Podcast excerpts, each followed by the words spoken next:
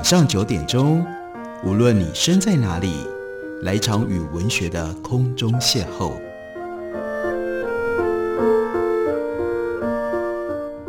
杨照谈书，邀您一同遨游文学世界，认识古今中外的经典之作。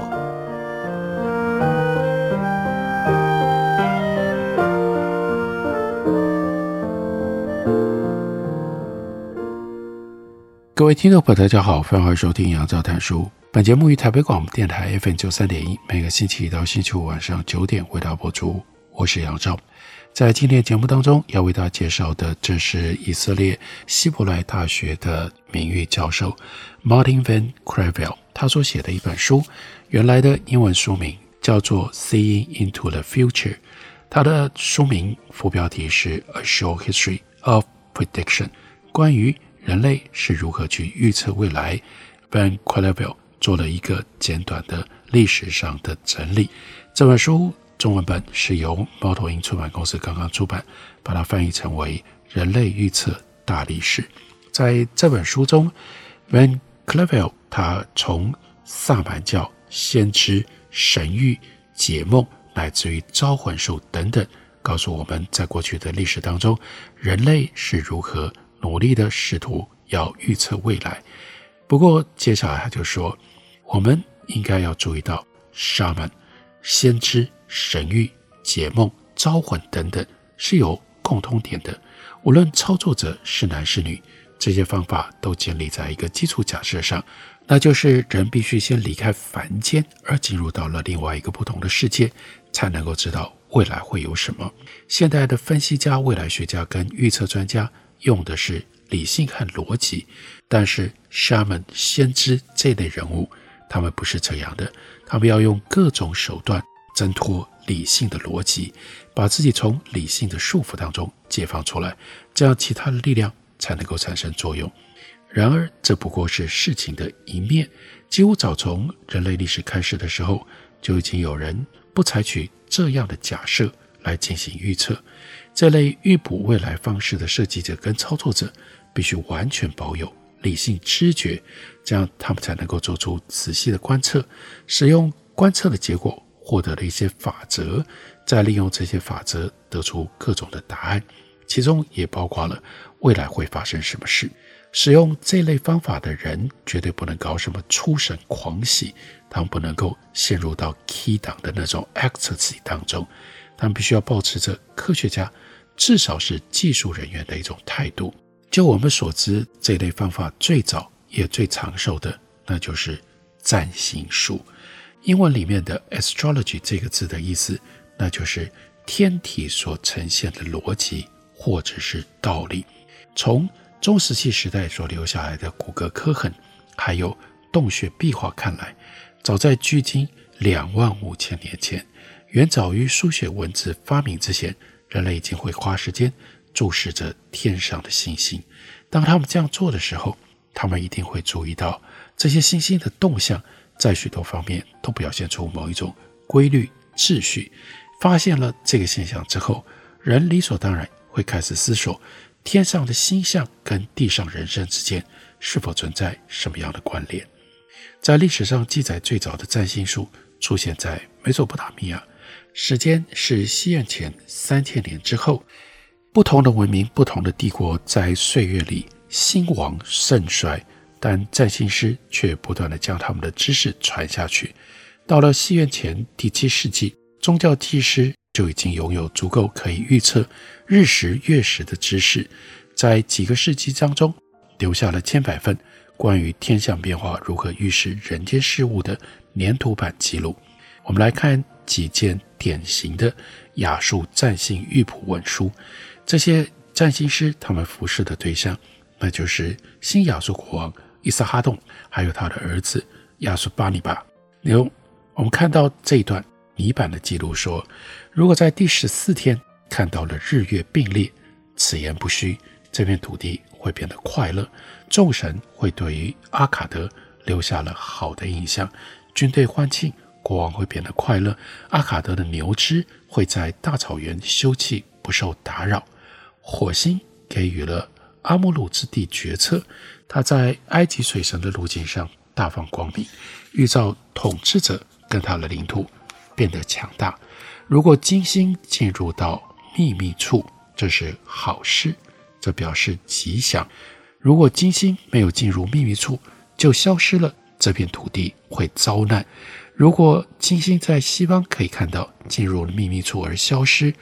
众神会和阿穆鲁和好；如果金星在西方可以看得见，确实进入秘密处而消失了，众神会对阿穆鲁发怒。亚述国王伊萨哈东他在位早年时期的一份占星预卜内容，则是这样的：说金星众星辰当中最闪亮，闪现于西方，在埃亚的路径上。为了要安抚众神，他去往黄道的最高点，然后消失。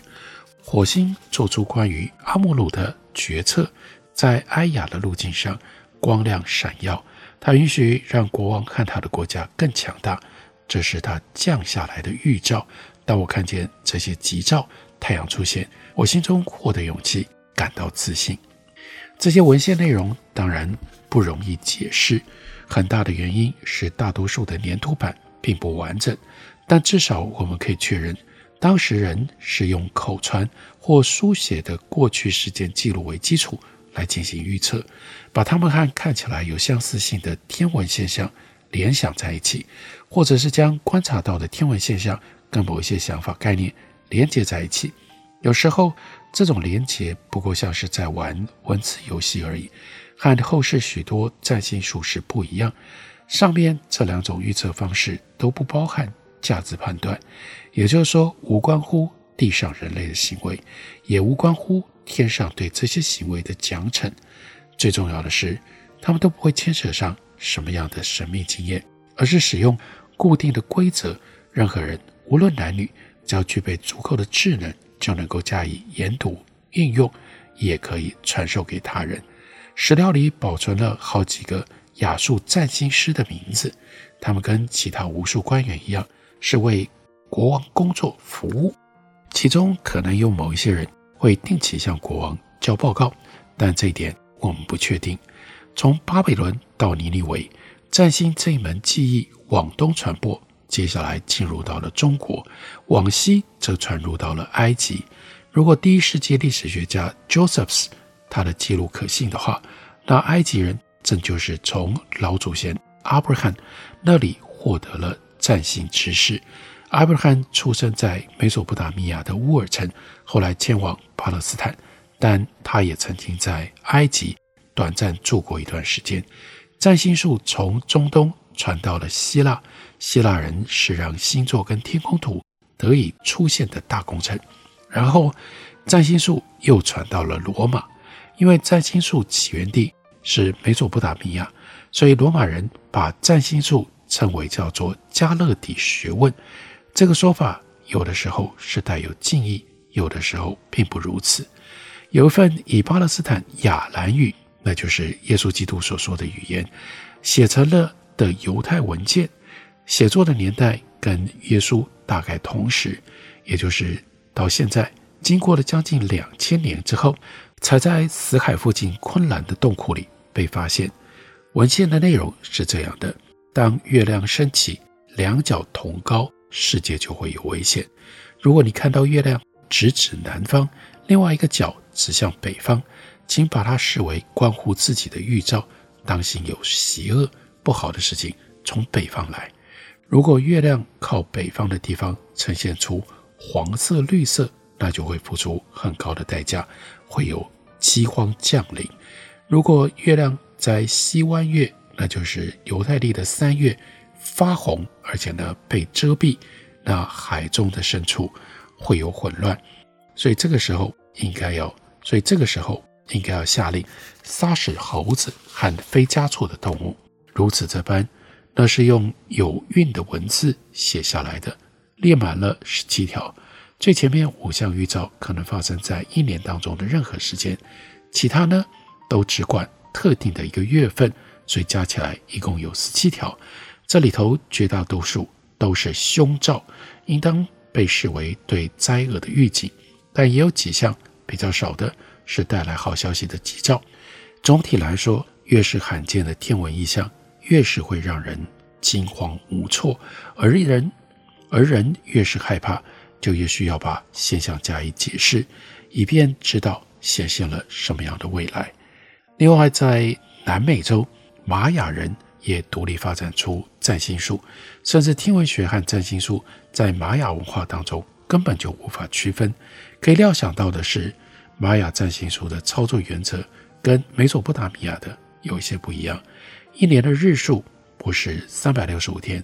占星者依据不同的目的，可以使用三百六十五天、三百六十天，或者甚至是两百六十天作为一年的长度。玛雅人做出的大部分占星预测都是以一年两百六十天作为基准，一个月也可以是二十天或者是三十天。玛雅人的黄道宫包含了十三种动物图像，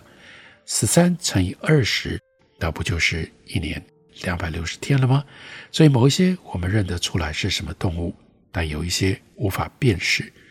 如果金星在斜日升，意味着星体隐没在地平线下一段时期之后，首度在拂晓的时候出现在东方，然后通过了地球跟太阳中间。那在当时是很恐怖的事，因为众人认为金星的光芒就会因此杀死很多人，或者是化为人形的自然事物。因此，大家为了防备，就看到了这种现象，必须把自己锁在家里，不出门。此外，日食也令玛雅人恐惧不已。某些学者认为，玛雅统治者可能依照占星的结果来定定作战日期。不过，这件事情在史料上并没有真正的定论。所以，用占星，这是人类积极努力的想要探测未来其中的另外一个重要的方法，也记录在 c r a v e l 他所写的这一本《Seeing into》The Future 书里面，我们休息一会儿，等会来继续聊。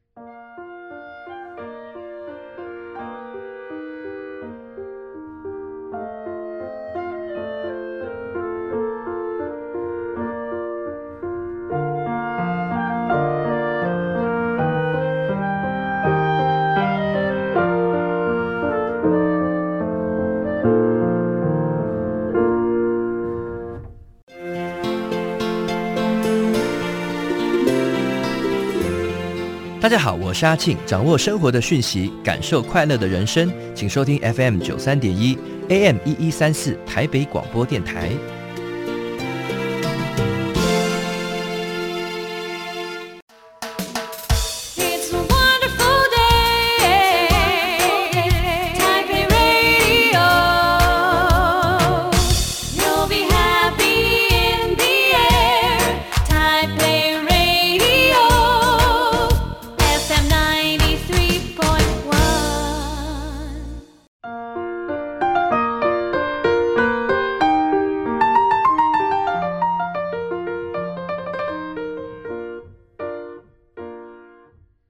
感谢你继续收听杨照谈书。本节目以台北广播电台 FM 九三点一，每个星期一到星期五晚上九点，为大家播出到九点半。今天为大家介绍的，这是 Martin Van Cleve 他所写的《人类预测大历史》。人类有着非常漫长预测未来的历史，还不止如此，人类绝对不可能停止预测未来。那人如此热衷于预测未来，一部分正因为预测未来。太难太难了，预测未来如此的困难，其中某一些部分又比其他的更困难。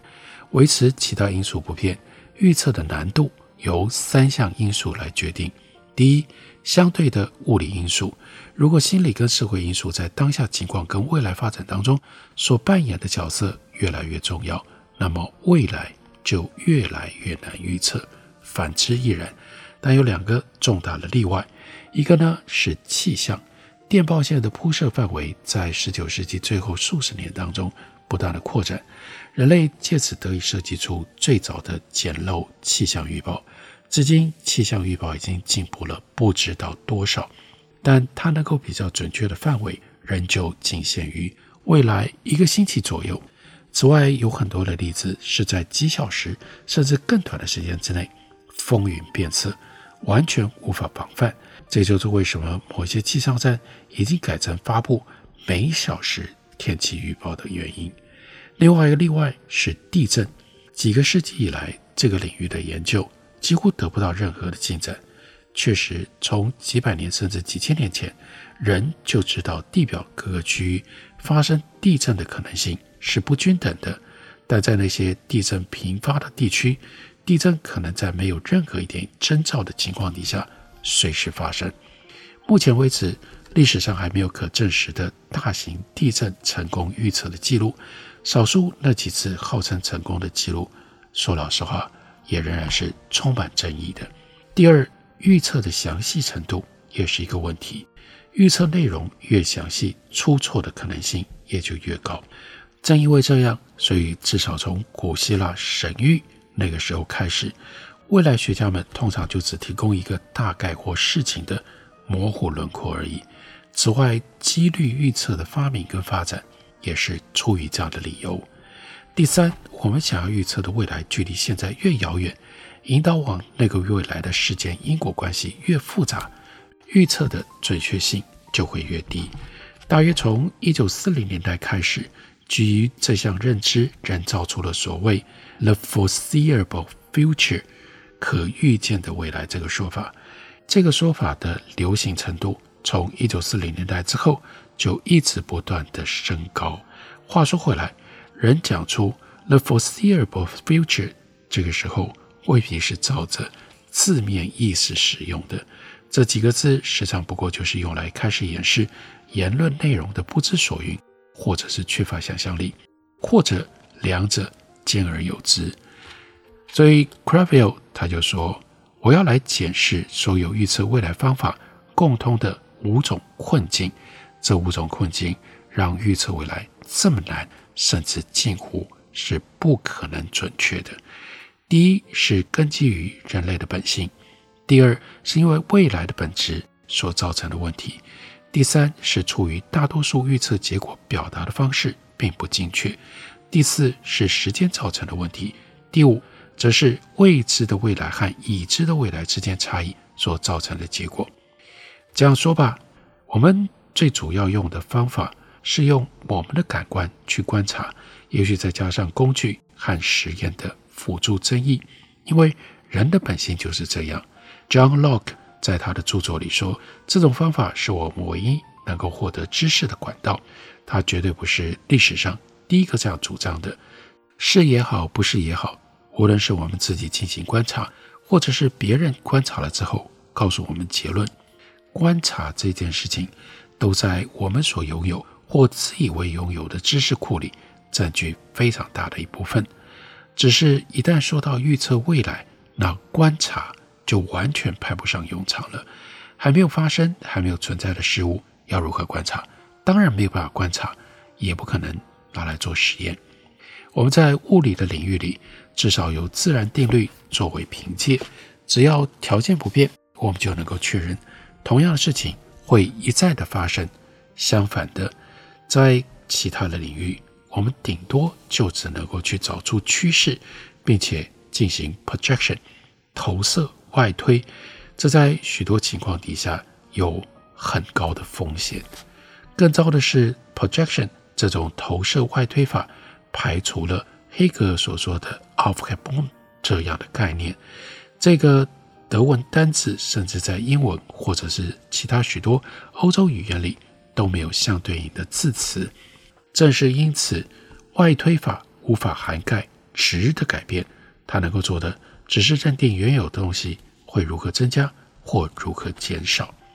接下来，我们要问一下：人类是否拥有任何做出客观预测的能力呢？人是理性的生物。所谓理性能力，指的就是。我们一般都能够区辨手段跟目的，因跟果，而且能够认知什么样的手段可以造成什么样的目的，什么样的因造成了什么样的果。但我们在试图预测未来的时候，不可能不先就我们已知或者是自以为知的那些最明显的面相来加以考量，也不可能不先摒除所有我们不知道或者是我们无法掌握的部分。事实上，我们每个人所具有的不只是理性而已。我们不但经常犯错，而且我们心中所有的想法都是记忆的产物。不管记忆准确与否，这些想法同时也跟我们的情绪混杂在一起。某些程度可以说是我们情绪的产物，包括了贪心、希望、快乐、得意、爱、恨、绝望、恐惧、悲伤、愤怒、厌恶，还有其他更多更多。这些情绪形成了一国大杂烩，而它们又有一部分是被我们身处的环境所决定。环境对于我们如何看待事物，如何形成自己的意见，影响深远。甚至事情可能就如尼采所说的：“思想本身不过是我们情感的影子，是我们软弱无力但又孤注一掷的渴望，试图去合理化自己的情感，同时也向他人证明。”自己情感的正当性，我们有的人乐观，有的人悲观，有的人满怀希望，有的人缺乏信心，有的人很神经质，也有的人拥有一般人所说的神经大条的性格。